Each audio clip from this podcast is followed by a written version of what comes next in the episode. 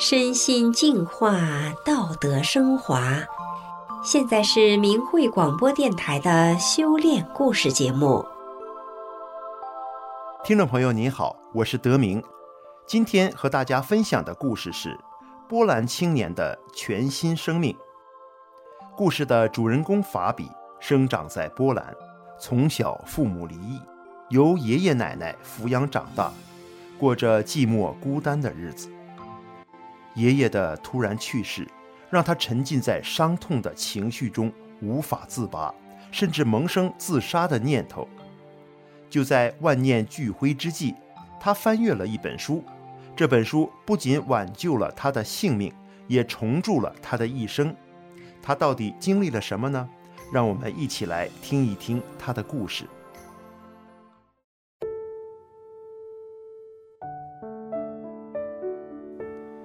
法比由爷爷和奶奶抚养长大，从没看过爸爸妈妈对他宠溺的笑容，也不曾感受到他们温暖的拥抱。因为父母自从他出生以后便离异了，各组家庭。当法比越长越大，他开始觉得很难过，因为别的同学都有爸爸妈妈，可是他没有。没有父母在身边的日子。是一条清冷孤寂的道路。爷爷奶奶也会带着法比上教堂，希望他能接受神的信仰。但法比看到有些教徒说得好，做得不好，看到教徒们的言行，他决定什么都不要信。十五岁的法比天资聪颖，常常自己埋首书丛，探索新知。然而，他的锋芒却让教授他的老师感到难堪，因为课本上的知识他都知道，那些内容太过简单。当他想进一步询问时，老师会说：“因为书上就是这样写的。”他不同意老师的观点，别的同学也会跟着他一起起哄，老师因此不太喜欢他。在课堂上无法满足的法比和一些朋友当起了黑客。他和朋友们在计算机上窃取机密和数据库，卖给别的公司，赚了很多钱。然而，本性善良的他知道再这样下去只会走进死胡同。法比跟朋友说应该选择正确的事情，但是他的朋友们不要。再加上爷爷奶奶日益年迈，法比常常在思考：如果有一天爷爷奶奶过世了，他该怎么办？他必须挣脱这个泥沼，远离这群朋友，也向爷爷奶奶证明他可以靠自己的努力独立自主。离开波兰后，法比来到了德国。他觉得之前用非法途径赚来的钱都不该是他的，所以他一分也没有拿。身上没有什么钱可以住旅馆，只能睡在路边，吃着简单的食物果腹。就在法比不断思考如何寻找出路时，他在酒吧遇见了一位老人。这位老人向法比分享了他自己在法兰克福有间小公司，如果有人钥匙掉了或被偷了，就可以打电话给他们公司。老人计划在柏林开一个一模一样的公司。法比和老人分享了许多专业营销的赚钱方法。老人跟法比说。你现在就是我的工作人员了。在法比的协助下，这间公司的客户和业绩逐倍增长，法比也因此赚得盆满钵满，升格为负责人，并为爷爷奶奶添购了许多贴心的礼物。然而，二零一六年的一通电话像一颗炸弹一样打碎了法比原有的世界。法比在西班牙旅游时接到了奶奶的电话。奶奶哭泣着告诉法比，爷爷走了。爷爷过世的消息犹如晴天霹雳，法比在悲痛之下开始思考：他到底是谁？以后他会怎么样？他能做什么？世界真的就是这样吗？他还要一直赚钱吗？渐渐的，法比开始觉得有钱不是最重要的，因为他不可以买时间。也没办法让爷爷再度活过来。他觉得身边的人没有什么意思，生活也越来越无聊。他一直沉浸在伤痛的情绪之中，甚至走路的时候看到公交车，竟然浮现出如果被撞死也应该是不错的念头。法比意识到自己的想法很危险，他用仅存的理智在网络平台向大家求救。他写着：“你们赚钱以后感觉到快乐了吗？你们如何能够使人生拥有真正的幸福？”很快的，法比收到了许多回复，少数人讥讽嘲笑他，但多数人向他推荐了许多好书。法比仔细看了网友建议的二十多本书名，其中有关于基督教的、伊斯兰教的、佛教的，也有法轮大法的书籍《转法轮》。他按着顺序购买翻阅，一直到第十五本书，他一打开《转法轮》的书皮。看到了《论语》的内容，他知道这就是他要找的。《转法轮》是法轮大法的主要著作，书中的天机让法比如醍醐灌顶般的豁然开朗。他开始认真的阅读，并发现每读一次《转法轮》都有不同的体悟和收获。这本书的法理有时会让他思考很长时间。他发现。有一些在一开始不明白的部分，再看第二次，竟然有了完全不一样的领会，那真的是非常有意思。法比曾经在金钱欲望中尝试找出自己人生的价值，却在接到爷爷去世的消息后，差点放弃了活下去的动力。是法轮大法为他阐述了宇宙的真理，为他展开了璀璨的未来。过去的那段时间，法比好像抱着一块大石头在走路，觉得走路好难，呼吸好难，活着一点意思都没有，整个世界都是一片的黑暗。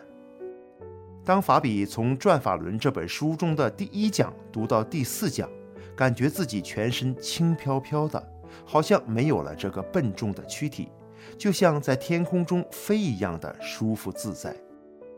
他的人生仿佛点亮了一盏明灯，整个世界瞬间光明了起来。他的身体也有了很大的改变，以前常常头疼、流鼻血，需要不断地看医生，服用更多的药，现在已经完全不用了。虽然生活中还是同样的景色、同样的人和事物，但对法比来说，已经赋予了全新的意义。他知道他不会再走投无路了，只要照着法轮大法真善忍的标准去做，不管再难都有解决的办法。可以说，如果没有转法轮，法比今天已经不在世上了。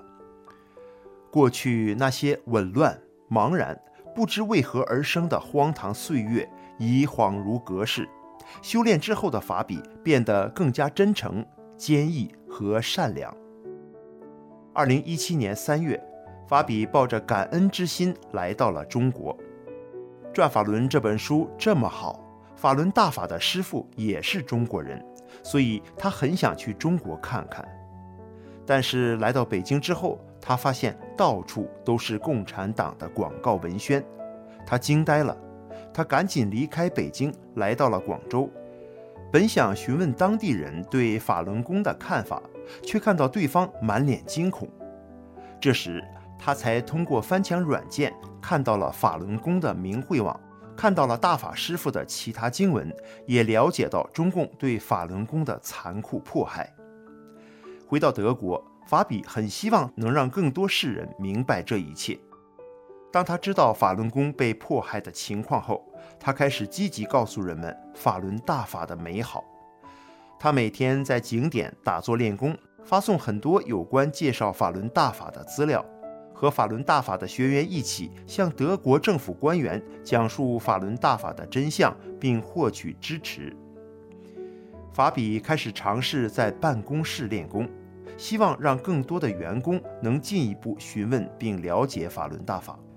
与此同时，他也开始意识到公司的工作内容并不道德。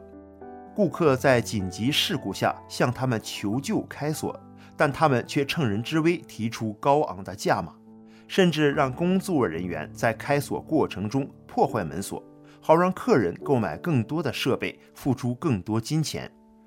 法比开始尝试让员工认识这个错误，但他们无法理解，也不能接受，因为过去的做法能确保他们获得更优渥的薪水。后来，员工开始向德国政府投诉，他是一个不让他们赚钱的糊涂老板。法庭并判定他精神有问题。法比无法昧着良心工作，也难以让员工理解自己，他感到左右为难，十分痛苦。在过程中，法比明白，唯有法轮大法可以解开一切。那段时间，他每天都和法轮大法的学员在一起。他们一起在公园学法练功，发送法轮大法的介绍资料，做了很多的事情。有一天清晨，法比突然知道自己该怎么做了。他将公司的计算机、钥匙、重要数据交给了合伙人，一一向合伙人和工作人员道别，祝福他们每个人都有美好的未来。当法比放下名利之心，挥挥衣袖。离开了多年经营的公司后，整个人如释重负，变得轻松而舒坦。他知道自己做了正确的选择。二零一八年五月的一天，法比正在慕尼黑向中国游客讲述法轮大法的真相时，接到了一通电话。一个朋友告诉他，奶奶正在医院病危。可是，在他赶去医院的路途中，奶奶过世了。没能来得及和奶奶道别，法比虽然很难过，但一天就振作了起来，因为他的心中有法轮大法，他已明白了很多道理，他相信奶奶会有个美好的归宿。二零二零年，法比二十七岁了，在葡萄牙和德国各有一间公司，并打算在台湾开展第三份工作，同时。他开始联系久未见面的父母以及父母各自家庭的兄弟姐妹们。在真善忍的熔炼下，法比早已经没有任何怨恨。对他来说，所有世人都是他的亲人。他会亲自告诉他们：法轮大法好，真善人好。听众朋友。今天的故事就为您讲到这里，我是德明，感谢您的收听，我们下次再见。